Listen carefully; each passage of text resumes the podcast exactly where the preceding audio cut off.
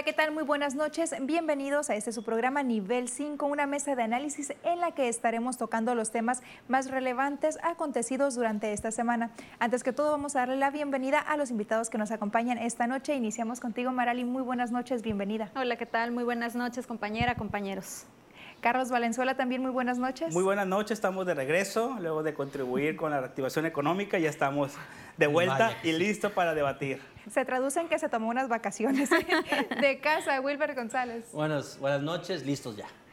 Y bien, compañeros, pues la información de esta noche, lo que más ha llamado la atención obviamente es el proceso de vacunación a los adultos mayores, que bien hay que decirlo, está fluyendo bastante lento. Ha habido muchas inconformidades por parte de los adultos mayores y de diferentes sectores. Marali, iniciamos contigo. ¿Qué opinión te merece esta situación? Fíjate que hay opiniones encontradas, creo. La verdad que sí fue un verdadero desastre el, el inicio del proceso de entrega de Mm, no de los folios, sino de, los, turnos, de los turnos para la vacunación. Un grave error que Bienestar haya eh, dado a conocer lo que tenía que hacer la gente cuando no estaban seguros y cuando ni siquiera habían avisado a sus trabajadores que ya iban a estar entregando turnos para la vacunación de los adultos mayores. Creo que no es un juego, tienen ya meses planificando este eh, proceso de vacunación y es una vergüenza que este proceso haya iniciado como inició en el estado de Sinaloa. Ya hay otros estados que iniciaron antes que nosotros, incluso aquí en algunos municipios ya se había iniciado con, con la vacunación y eh, no esperábamos que o tal vez sí lo esperábamos, ¿verdad? Que se presentara este, este desorden que, se presentó, ¿no? No vayan por turnos, sí vayan por turnos, esperen a que les llamen, yo no sé a quién le llamaron, porque de verdad son contadas las personas a las que realmente les marcaron para decirle vaya y vacúnese tal día en tal lugar. Eh, además hay algunos módulos que resultaron un completo eh, desorden porque las personas también, y esa es otra situación, llegaban mucho tiempo antes de que les tocara eh, la vacunación y esto obviamente provocó también un, desastre. Y la sana distancia, pues caray, ni hablar. Carlos. No entiendo a quién se le ocurrió la brillante idea de obligar a las personas, ya sea adultos mayores o sus familiares, los obligaron a que vayan por un turno.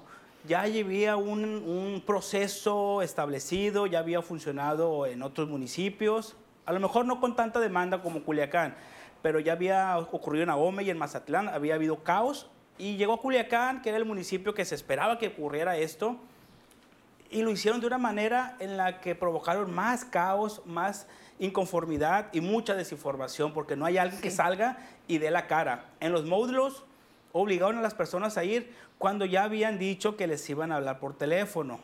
Luego, una hora antes de que abrieran los módulos para dar el turno, publicaron por redes sociales este anuncio y las personas se dejaron ir y no había nadie a quien preguntarle. Incluso nosotros como medio de comunicación no teníamos a quién preguntarle si era fake news, si era real el anuncio, si era algún invento de alguien. Al final fue cierto. Posteriormente, horas después, Secretaría de Salud del Estado manda un comunicado diciendo, hey, espérense, que les van a marcar. Pero ellos mismos ya habían mandado el comunicado de bienestar diciendo que te fueras a formar. Pero además hay otra cosa. A las personas que llegaban ahí les decían, no les vamos a hablar, vengan mejor. Los mismos servidores de la nación decían a muchas personas que no les iban a hablar porque no se daban abasto, era demasiada Ni ellos sabían qué hacer, fue evidente. Fue mucho desorden, ¿por qué? Porque no hubo alguien que bajara la indicación y que todos estuvieran, estuvieran muy bien informados, enterados de lo que se iba a hacer. Después se logró, ¿no? Pero fueron, fue un día de caos total hasta que tuvieron que enmendar la plana.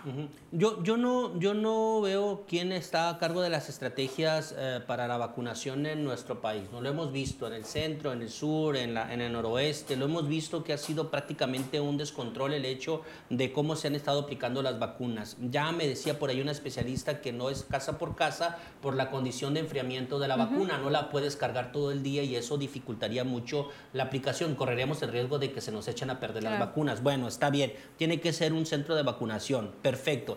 Pero sabemos que eh, la necesidad de la vacuna y la esperanza de vida de los adultos mayores radica en este momento, hay que decirlo, en la vacuna, porque la vacuna hay una esperanza. Entonces jugamos con ellos, jugamos con su necesidad, jugamos con sus sentimientos incluso al llamarlos dos veces, convocarlos dos veces a que vayan a hacer fila. ¿Por qué? Porque fueron una, en la mayoría de ellos, a recoger la, la ficha, porque fueron ellos mismos, no fueron hijos.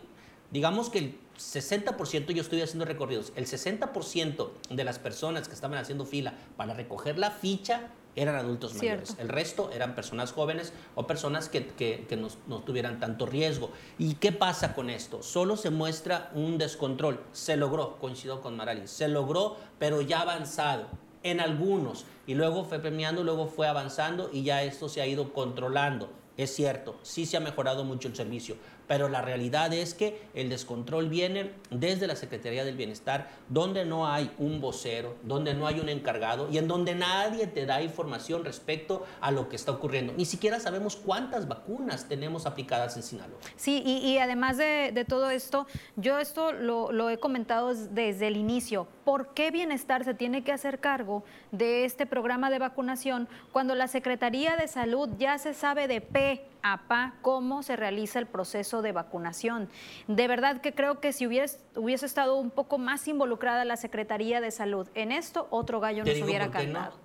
No porque pues estamos en elecciones. en el proceso porque Estamos en elecciones, estamos en proceso electoral, la Secretaría de Bienestar, los servidores de la Nación y todos están vinculados directamente con el presidente Andrés Manuel López Obrador y no los han dejado. Porque si alguien sabe perfectamente vacunar, es la Secretaría de Salud. Ya tienen una campaña, somos campeones en vacunación y en esta ocasión parece que estamos inventando el hilo negro cuando ya es algo que año con año, Porque lo están organizando personas que no saben, Carlos. Se ve y es la realidad. Sí, es que es improvisado, es, improvisado. Y de verdad que eh, además los turnos de, las, de, los, de los jóvenes que están como voluntarios, porque la mayoría de ellos son jóvenes que están eh, como voluntarios en la, en la vacunación, son larguísimos. ¿eh? Hay jóvenes que entran a trabajar a las 6 de la mañana y salen a las 6 de la tarde. Son tres días los que tienen que estar los jóvenes voluntarios de la Universidad Autónoma de Sinaloa. Mm, y ellos están trabajando de manera desinteresada por el servicio social. ¿no? Entonces hay que decirlo que ellos están trabajando. Son largos los turnos. Pero hay que decirlo también, quienes tienen la experiencia en la vacunación es el sector salud. Totalmente. Son los que toda la vida han vacunado. Eh, y si no se puede hacer una vacunación casa por casa, como se han hecho durante toda la vida en este país, o por lo menos desde que yo tengo memoria histórica en el, sentido de vacunaciones y de enfermedades, eh, sí debieron de haber hecho algo necesariamente eh, accesible para los adultos mayores. Muchos de los adultos mayores nos han hablado, nos han dicho, que no le entienden. Muchos ni siquiera alcanzaron a registrarse. ¿Por qué? Porque no le entienden a una computadora. Esa es la realidad. O no, tienen computadora, no otra cuestión. No tienen teléfono, no tienen computadora, no tienen manejo de nada. O sea, es una situación que debió haberse pensado de otra forma. No como se ha estado manejando. Y súmale lo terrible que fue al inicio el registro para las personas. Las páginas saturadas y esas cuestiones. Pero bueno, nosotros nos vamos a una pausa comercial. Vamos a regresar con un tema que también tiene que ver con la pandemia y es el posible tercer rebrote de COVID-19 que se podría registrar a raíz de Semana Santa. Pausa y volvemos.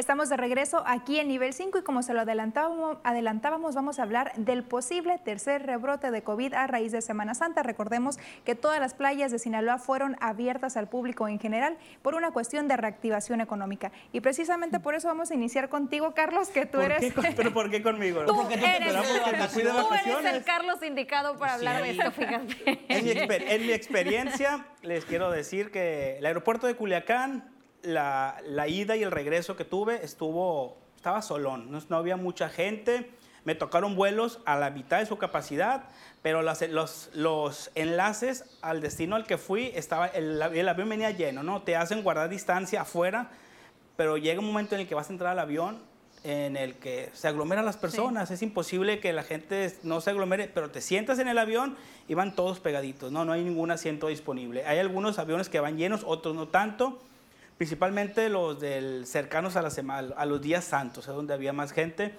Y lo que me tocó apreciar era que había, sí había en las playas sana distancia, y cubrebocas, a menos cuando entrabas al agua. Cuando entras al agua ya, ya te quitas el cubrebocas o entras a alguna, alguna alberca te lo quitas, ¿no? Pero en todo el, la interacción, la concurrencia con las personas, yo... ¿En las playas de dónde? Me tocó observar... es que Carlos me se tocó observar que había distancia y cubrebocas. Tú dime en Altata cómo estuvo, ah, cómo estuvo en, en, no te puedo decir en Altata, no, pero les puedo decir de las playas de, de Quintana Roo, en donde sí... Estamos hablando de, de las playas de la corona del turismo mexicano y en donde se recibe mayormente al turismo extranjero hay que decirlo, aunque nos duela a los de mi Mazatlán, el turismo extranjero llega a Cancún y llega a Los Cabos, hay que decirlo de esa forma, y Acapulco. Ahí sí, pero aquí en Sinaloa yo no vi, muy a pesar de los esfuerzos de la Secretaría de Ciudad Pública de Protección Civil, que pues se hizo como que no vio o que dijo que sí hizo, pero no hizo, y de todos los involucrados, ¿no? Mazatlán fue un lleno total. Y, y, miente quien me asegure de los hoteles, de los hoteleros, que los hoteles estuvieron al 60%. Culiacán estuvo, Mazatlán, perdón, estuvo al 100% de capacidad. Lo vimos como si en Mazatlán fuera el paraíso donde no existiera el COVID. Pero en Mazatlán no existe el COVID desde septiembre, octubre que abrieron las playas, desde agosto no había COVID. Me, me ha tocado ir un par de veces y todo transcurre de manera normal. No hubo carnaval, eso sí, no, pero la Serie del Caribe ya lo vimos y ha habido otras actividades.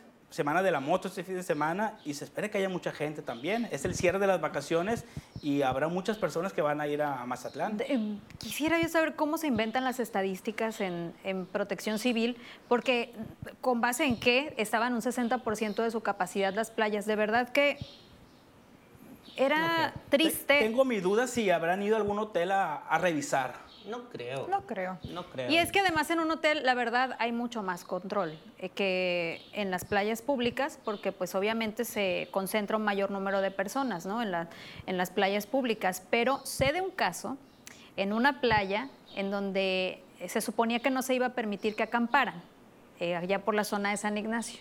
Entonces no se iba a permitir que se acampara, las personas pues les valió cacahuate y fueron y se Porque instalaron. Porque es tradicional en esa zona Es tradicional, entonces se instalaron y llega Protección Civil y les dicen, ¿saben qué?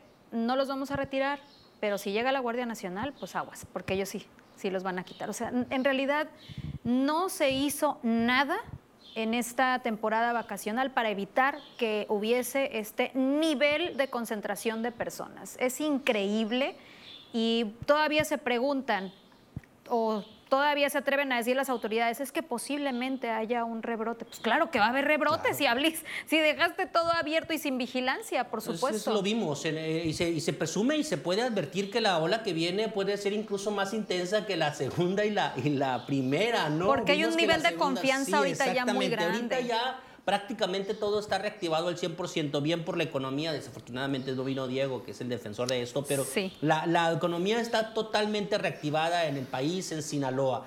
Y vemos cómo de alguna forma este, esto sí ha contribuido mucho. Hemos visto las notas nacionales de cómo estuvo Cancún, de cómo estuvo Acapulco, de cómo estuvo Vallarta, de cómo estuvo, estuvieron los cabos. Estuvieron llenos, al igual. O sea, era el momento de recuperar lo perdido durante un año. Es una realidad. La realidad es que se dio a la libertad total y vemos cómo no se tuvieron los cuidados eh, y del manejo adecuado que ellos presumieron o que las autoridades presumieron se iban a tener para evitar contagios. No es cierto, no es una realidad. Vimos los 40 jóvenes que vinieron de graduación de Argentina a, a Cancún y vemos cómo regresaron contagiados con pruebas falsas. Por favor, Sonora intentó pedir pruebas para ingresar a los centros turísticos. Por favor, también es una exageración. Entonces, mejor cierra. Entonces yo creo que aquí hay una situación en donde la realidad viene a recaer en el sector salud, que dicho sea de paso ya ha mostrado que no es eficiente para contrarrestar la pandemia y más aún, yo creo que ya va a depender mucho de las personas que alcanzaron vacuna y que esto pudiera disminuir de alguna forma los fallecimientos, que es lo que está buscando el gobierno. Y que no haya camas eh, ocupadas, ¿no? Eso es lo que mide, que no haya saturación. Así es, la, cama ocupada, la cama COVID. COVID, cama COVID ocupada. Cama COVID ocupada. Que ahorita está 80% disponible aquí en Sinaloa y por eso es que que dan ese margen de que podemos con una tercera ola porque hay hospitales Sí, libres y los, Pues sí, Carlos, han pero- bajado y, la- y hay vacunación a adultos mayores. Tú y yo sabemos que también de un día a otro la Secretaría de Salud sale con que tenía 400 casos rezagados o 1000 casos rezagados y entonces nunca se supo cuándo estas personas estuvieron activas, cuándo estuvieron hospitalizadas, ponen la lista de quienes fallecieron lamentablemente y la fecha, pero pues no sabemos realmente cómo está la estadística compuesta hasta que ya no hay manera de indagar en esos un, casos. un dato, la semana pasada el gobernador de, de Quintana Roo dio un dato, ¿no? En Tulum tuvieron un repunte de 200% en los casos COVID la semana pasada.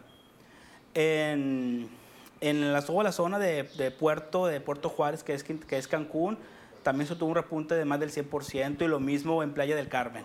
Son lugares que son de concentración turística masiva en donde ya había un repunte del doble o el triple de los casos de la semana pasada. Vamos a esperar esa semana y la próxima a ver cómo se comporta. Igual va a pasar lo mismo aquí en Sinaloa. Vamos a ver qué tantos casos reportan y qué tanto caso la autoridad da a conocer, ¿no? Sí, en esos eso, reportes eso. diarios, sobre todo Pues mira, eso. yo, yo veo muy difícil y yo, yo estoy en la teoría de que abran las playas, finalmente los que se contagien aquí van a ir a dar a sus estados de origen, yo me quedo con los que me quedan aquí, con eso les puedo dar manejo. Y desafortunadamente ya veo una, una, una política en donde moras el que tenga que morir y viva el que tenga que vivir. Yo no veo que haya restricciones, mucho menos en Mazatlán, Qué bien por nuestros amigos mazatlecos, ¿no? Por, por la reactivación, pero vamos a ver si realmente la estrategia de vacunación alcanza para evitar al máximo salvar la vida a los adultos mayores o las personas vulnerables, que son los que, los que están falleciendo. ¿no? Los jóvenes sí han fallecido jóvenes, pero han sido menos. En- Entonces no podemos tener esa inconsciencia y dejarle toda la carga de la pandemia al sector salud, a los médicos que han muerto, Así a las es. enfermeras que han muerto, a todas aquellas personas que están en el frente de batalla contra el COVID, que también hay que decirlo, ya están prácticamente vacunados todos, pues también se me hace una inconsciencia. Pero vamos a ver cómo se resuelve esto. Esperemos, y lo digo así, esperemos en Dios que no sea tan grande como en otros casos. Pero como se viene, la ola está para surfear. Y ojo, el caso de las vacunas que se han aplicado en Sinaloa tienen distintos porcentajes de efectividad. O sea, también debemos de poner atención a esto. No quiere decir que no te vayas a enfermar Sí. de COVID. Por el contrario, te puedes enfermar, pero tal vez no llegar a un Lo hospital que comenta la no OMS es que lo que se está buscando, todas las vacunas tienen cierto grado de efectividad. Así es. Lo que busca la vacuna es que no te mueras. Claro, claro, claro, claro. Es la Y esperemos que así suceda y que ese plan de vacunación de verdad haga efecto, porque como ya lo mencionábamos, se espera un tercer rebrote, esperemos que no sea tan grave, pero por lo pronto nosotros nos vamos a una pausa comercial. No se vaya porque aún tenemos temas que seguramente serán de su interés.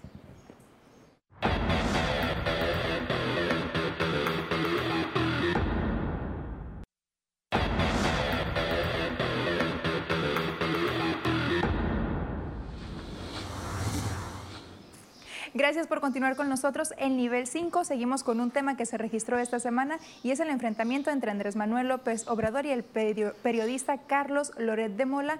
Andrés Manuel exhibió un montaje de hace 15 años de la detención de la francesa Florence Cassens.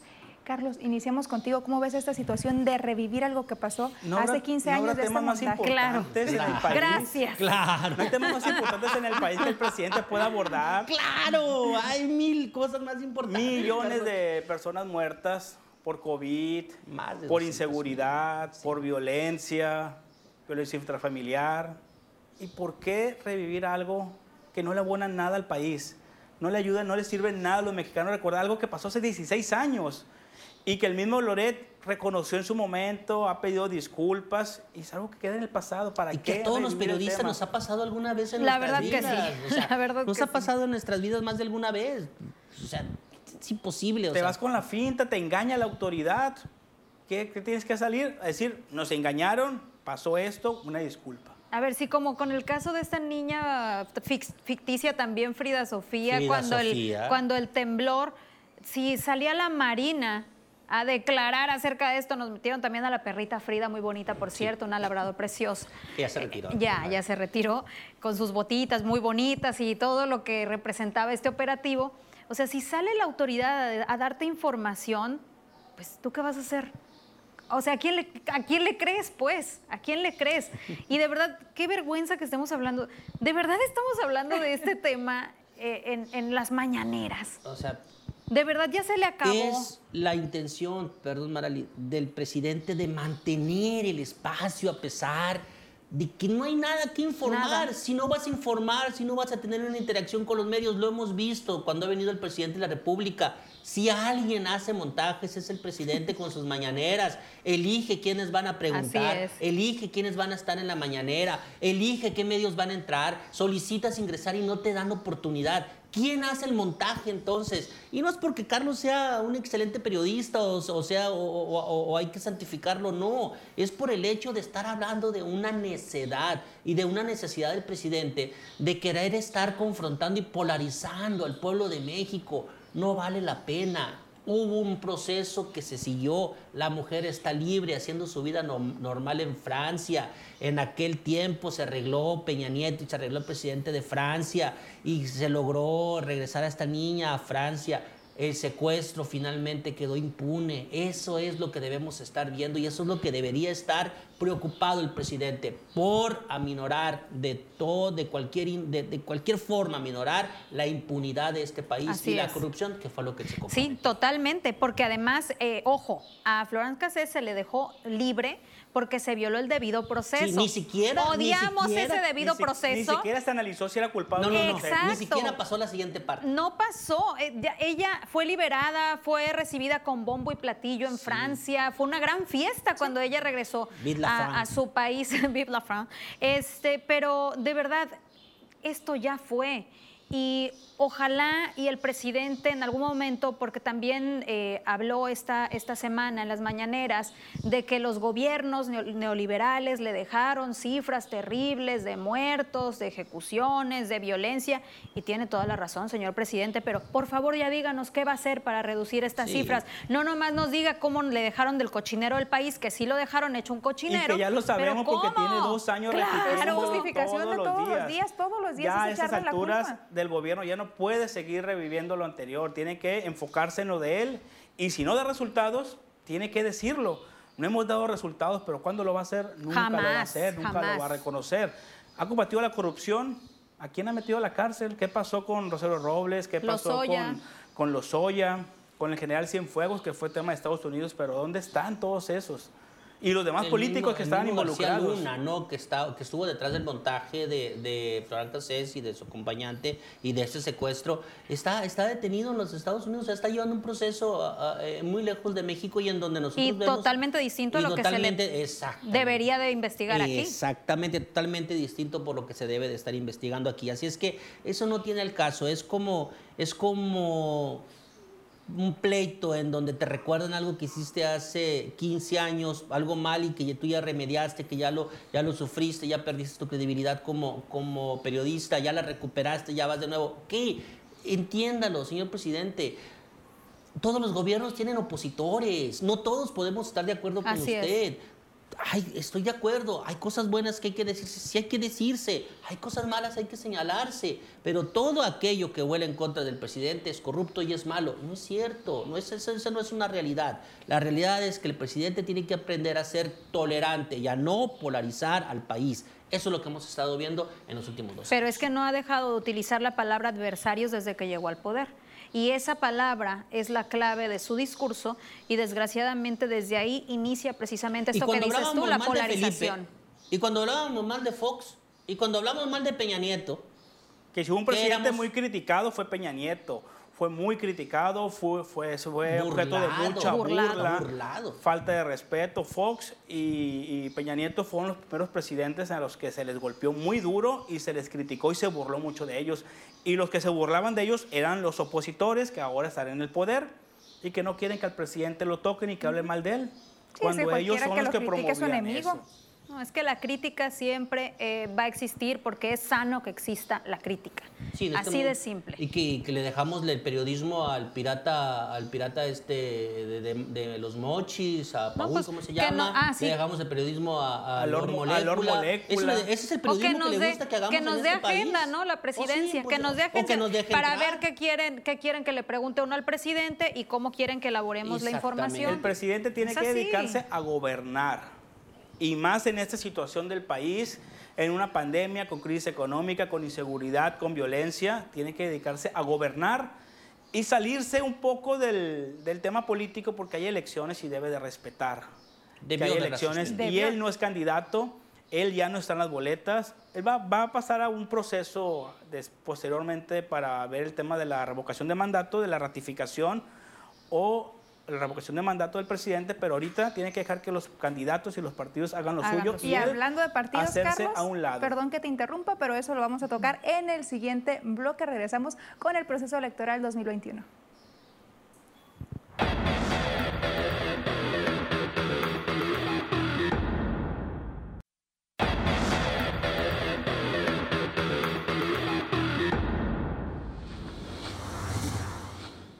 Estamos de regreso al nivel 5 y como se lo adelantábamos, vamos a tocar el tema del proceso electoral. Carlos, tú ya estabas hablando de eso, platícame tu opinión respecto al inicio de campañas aquí en Sinaloa, que bueno, arrancaron el pasado domingo. Han sido muy intensas, no había mucha actividad, los candidatos se desbocaron desde el primer minuto a salir a buscar a buscar votos. Falta mucho tiempo, ¿no? Son 59 días más los que faltan para el, para el día de la jornada electoral pero yo veo candidatos muy propositivos, como que en esta primera etapa se han dedicado a proponer, sí, a tirarse un ganchito por acá, por acá, este, muy ligero, como para... Mátalas callando. Sí, sí, sí, como que es el, el round de calentamiento que se llama en el box, ¿no? Que nomás marca distancia y así veo a los candidatos, ¿no? Se han enfocado más en las propuestas, eso sí hay que decirlo.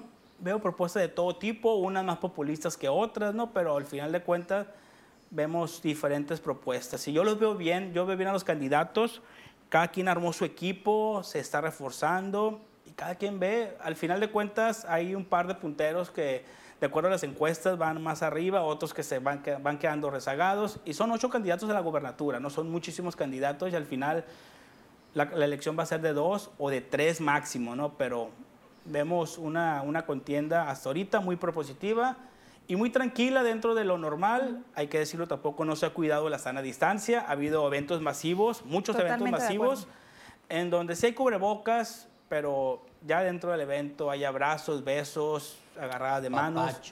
Y apapachos. La gente quiere apapacharse. Y uno de los candidatos ya se vacunó. Veremos que con esa primera dosis le sea suficiente.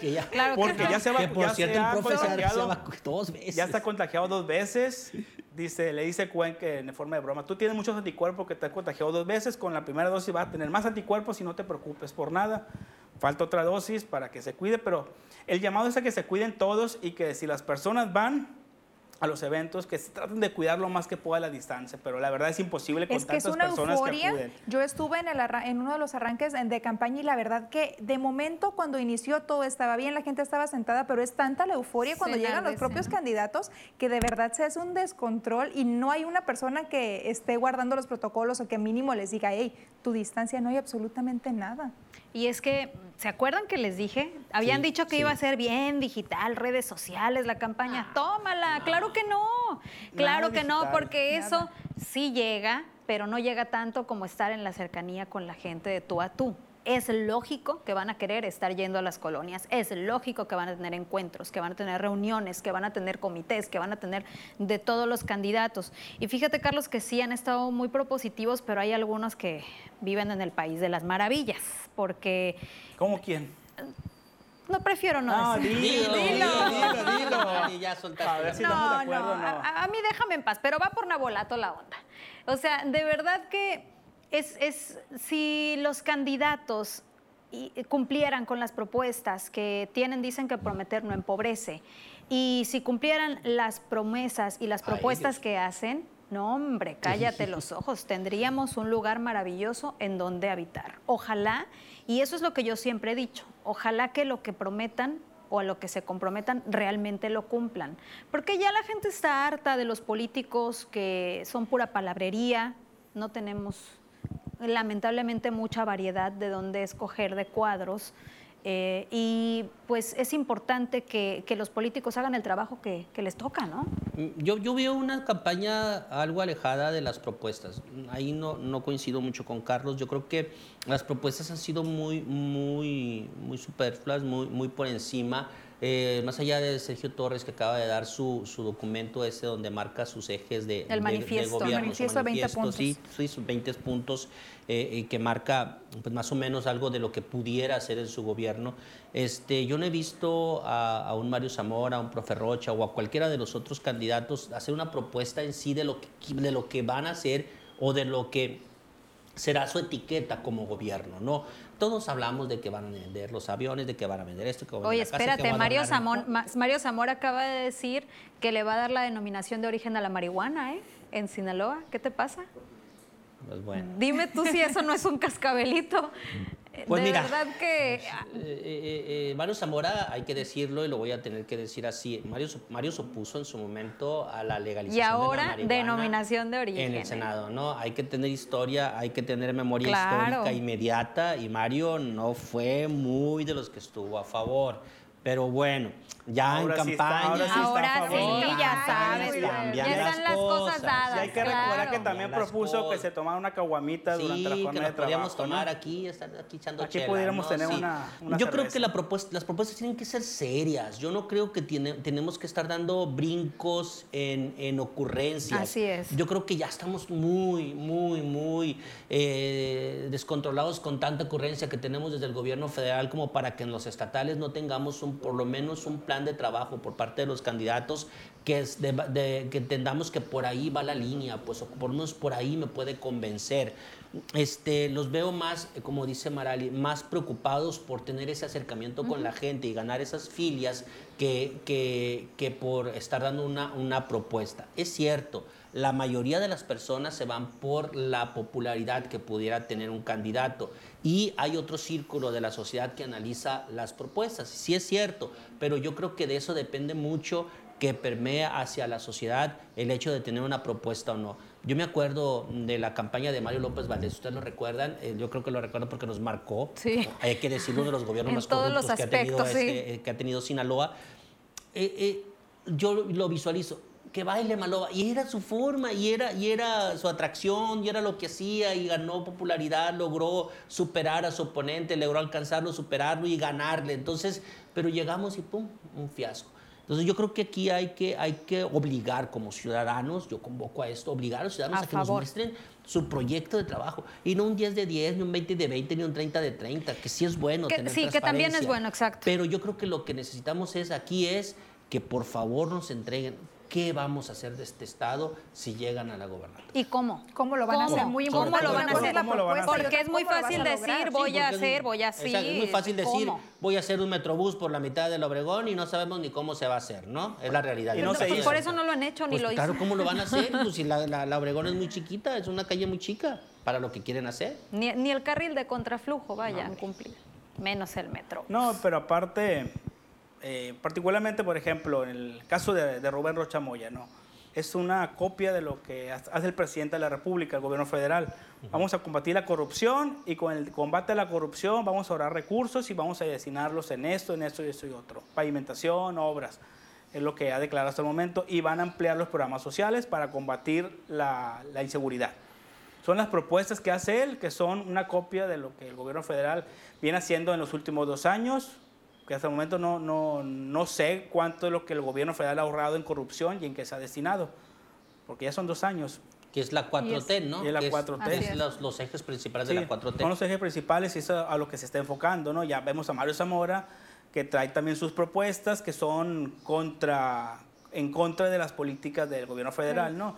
El otorgamiento de créditos a los empresarios, la reactivación económica, el tema del, Los motores marinos de también, los ¿no? motores marinos y de las guarderías, estancias infantiles, ¿no? Que quiere reactivar. Vamos a volver con este mismo tema, compañeros, en unos minutos más. Nos vamos a pausa. No se vaya porque todavía hay bastante de qué hablar.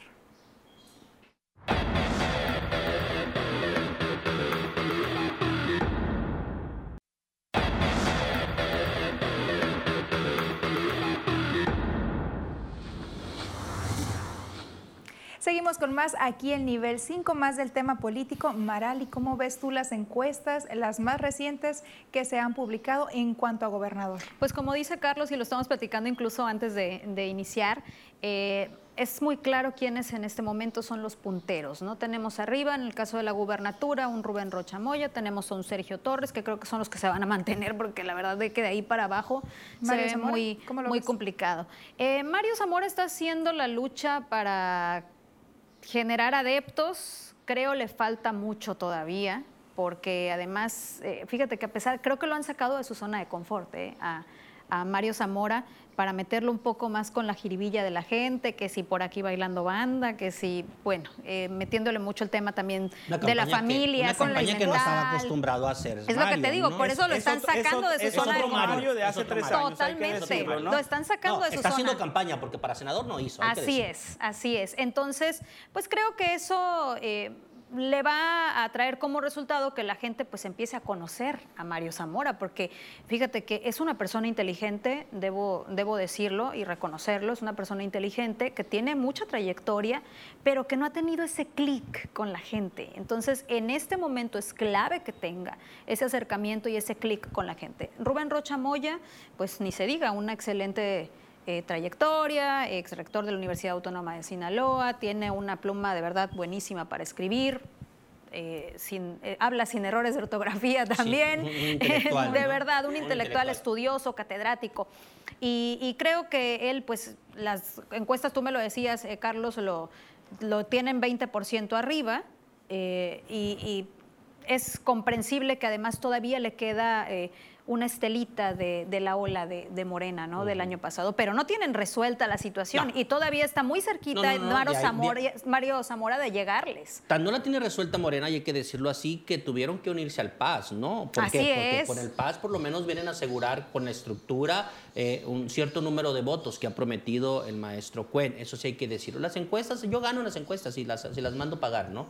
Hay que decirlo. Pero las encuestas hay que, hay que ver cómo, cómo se han estado comportando. La, última del financiero eh, eh, daba empate técnico a Mario con el profe Rocha, ¿no? Con una situación puntos, con dos puntos. Pero no creo, empate, técnico. no lo la verdad se me hace, se me hacen cifras que pudieran llamar mucho la atención. Habría que ver cómo se ha dado el manejo de la misma encuesta. El financiero es un es, un medio serio que, bueno, pudiera darnos una medida real, por lo menos real o cercana.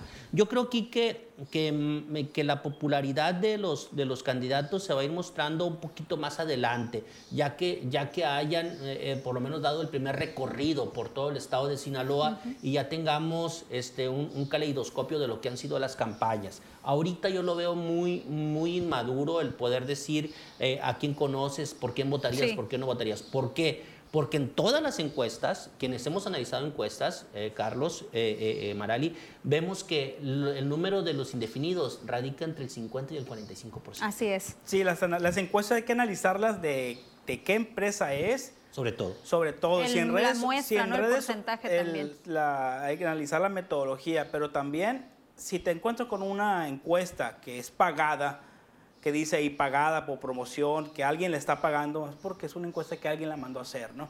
A mañana. Hay que decirlo, sí está arreglada, ¿no? No es muy creíble, ¿no? Cuchareada, dice los. Cuchareada. Pero hay que tomarlas como son. Es una fotografía del momento. Faltan 59 días para la, la elección, es mucho el tiempo.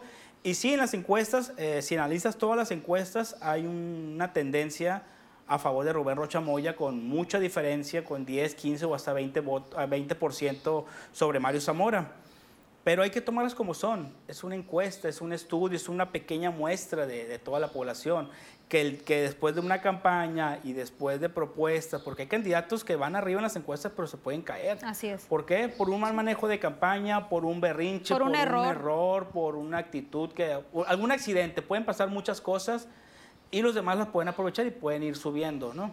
Vemos muchas encuestas en otros estados en donde ha variado mucho, pero aquí en Sinaloa se ha mantenido desde hace algunos meses Rubén Rochamoya muy arriba y luego apareció Mario Zamora y ha ido subiendo y ido subiendo, pero todavía le, le falta mucho para alcanzarlo de acuerdo a las encuestas, salvo la del financiero, que es una encuesta, como dice Rubén Rocha Moya, atípica, porque es la única que le da empate técnico, ¿no? Pero todas las demás coinciden en la, en la en el amplio margen en el que Rocha Moya arranca la campaña.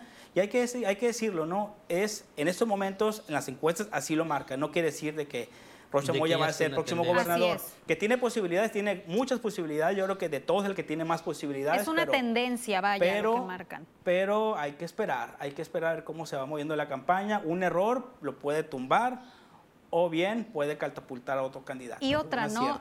La campaña no es tan amplia, no es tan grande. Es No. Por eso que en este momento también es muy importante que la gente se dé cuenta de quiénes son los candidatos, las candidatas, que analice realmente qué es lo que han hecho, que se vayan. Mira, ahorita en internet encontramos todo, Sí. ¿no? Entonces, tienen historia. Tienen historia en, en los medios de comunicación, tienen historia en los buscadores de internet. Búsquele, rásquele para que encuentres realmente lo que ha hecho cada uno de los candidatos, porque creo que eso es lo que nos va a dar eh, en, este momento una decisión ¿no? para, para llegar a las urnas. Y otra, pues habrá que ver qué porcentaje de la población se va a animar a salir a votar. Hay que, se está apurando por eso ya para la vacunación, para que salgan los mayormente posibles. los que mayormente Porque votan. Claro, son los principales Claro, claro, claro. Hay Por eso hay que vacunar también a los Sí, maestros sí. ya, entonces Sí. Sí, hay, hay que que tenerlos preparados para el día de las Porque los maestros son los que se movilizan, ¿no? Claro. Sobre Yes. todo los de la UAS. Para hacer. Hay que decir, ups, Bueno. ¿qué dijimos? Y los del CENTE. Del ¿Lo centro. pensaste o lo dijiste? Lo dije, lo dije y lo sostengo. Y bien, con eso nos vamos a otra pausa comercial. Enseguida estamos de regreso.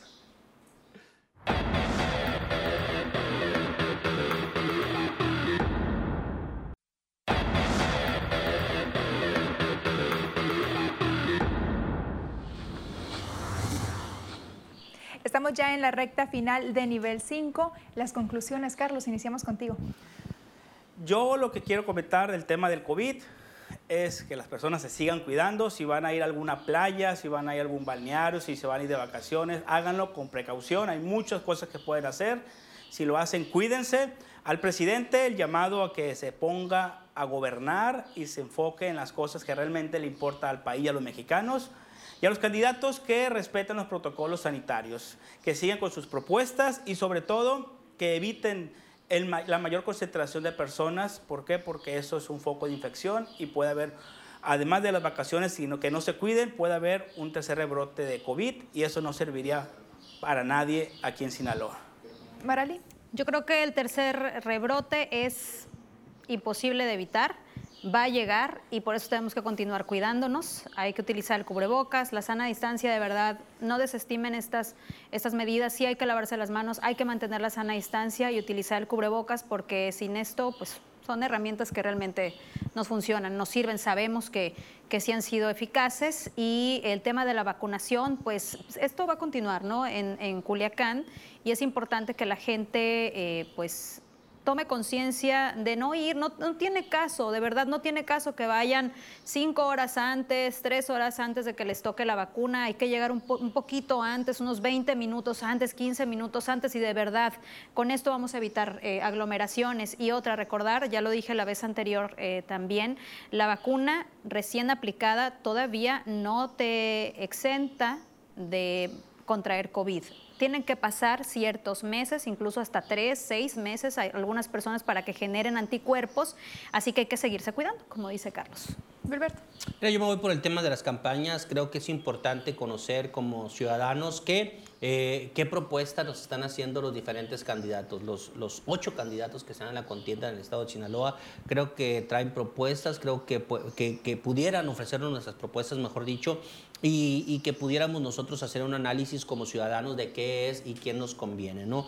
Yo creo que es el momento de una decisión importante para ver cómo, qué rumbo va a tener Sinaloa, pero sobre todo yo creo que lo más importante es que nosotros tengamos pues un bienestar real, ¿no? Que en Sinaloa eh, esté bien y que nosotros tengamos empleo y que se mantenga esto de manera importante hacia un desarrollo económico.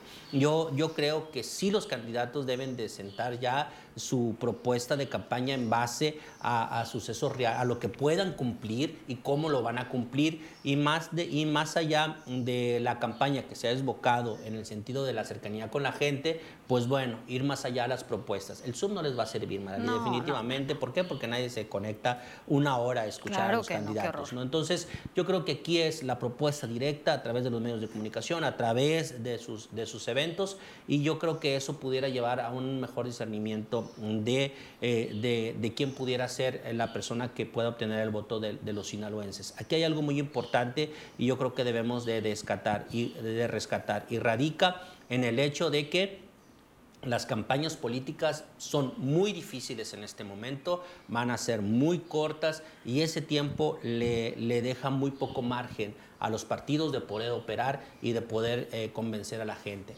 Otro punto que tienen que buscar los, los, eh, eh, los candidatos es cómo convencen a los, a los indecisos de ir a votar. Porque ahí puede estar el triunfo. Y con ello llegamos al, fin, al final de nivel 5. Muchas gracias por habernos acompañado. Que tenga un buen fin de semana y sobre todo cuídese mucho. El mensaje también va directo para los políticos. Cuídense y cuiden los eventos que están realizando. Buenas noches.